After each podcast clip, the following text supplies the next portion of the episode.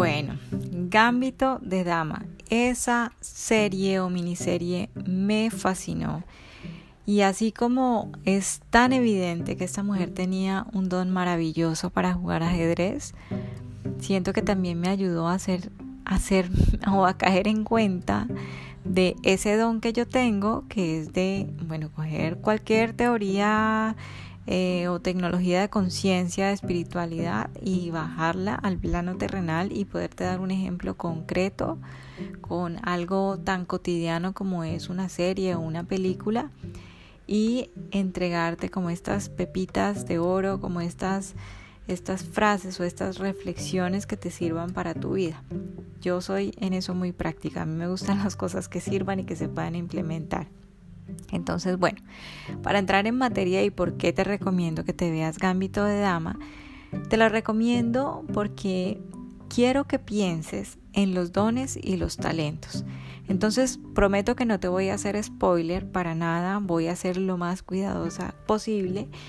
Quiero que caigas en cuenta de que, bueno, si bien esta serie se trata de un don o un talento que es excepcional en una mujer que juega de manera, o sea, perfecta el ajedrez, también quiero que tengas en cuenta cómo a través de las películas nos hemos, eh, hemos reforzado esa idea o esa creencia de que los dones y talentos únicamente vienen de forma grandilocuente.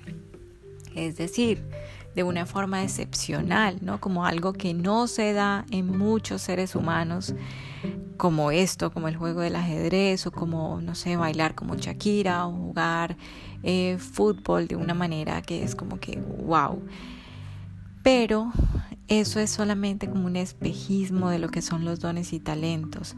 Y eso ha sido una interpretación sesgada también del capitalismo, que el, que el capitalismo, digamos, nos ha ayudado a etiquetar dones y talentos en virtud de cuánto dinero puedan generar y eh, nos ha alejado de nuestra verdadera naturaleza, que nuestra verdadera naturaleza es, es ser divinidad. Somos seres espirituales teniendo una experiencia humana y como tal, todos tenemos divinidad dentro de nosotros y también etimológicamente la palabra don significa Dios en ti. Luego, por ser un ser humano, ya cumples con el requisito para tener dones y para tener talentos, así te hayan dicho lo contrario. Si bien esta serie, eh, digamos que nos, nos hace ver un talento que podría ser excepcional, date cuenta que únicamente es considerado un talento en ese momento en el que empieza a dar ese resultado económico. Si no hubiese ese resultado económico, la sociedad habría dicho estás perdiendo el tiempo. ¿Por qué? Porque estás jugando. Pero mira, mira ese entendimiento. Jugando podemos generar abundancia. ¿A qué juegas tú hoy? ¿Qué gozo te estás permitiendo? ¿Qué espacio para ser tú y para ser auténtica en algo que verdaderamente te encanta y te apasiona te estás permitiendo? Y si no lo estás haciendo, si estás creyéndote el cuento de que como no tienes dones y talentos, que es mentira, te toca hacer algo normalito, un trabajo que dé plata, y estás conformándote con algo que no te gusta, este audio es para ti. Y lo otro que es para ti es mi curso online Despierta a tu propósito de vida y crea esa vida que sueñas. Porque ahí te voy a explicar muy bien lo que es la economía de los dones y talentos, porque desde cualquier talento podemos generar esa abundancia y voy a ahondar en este tema.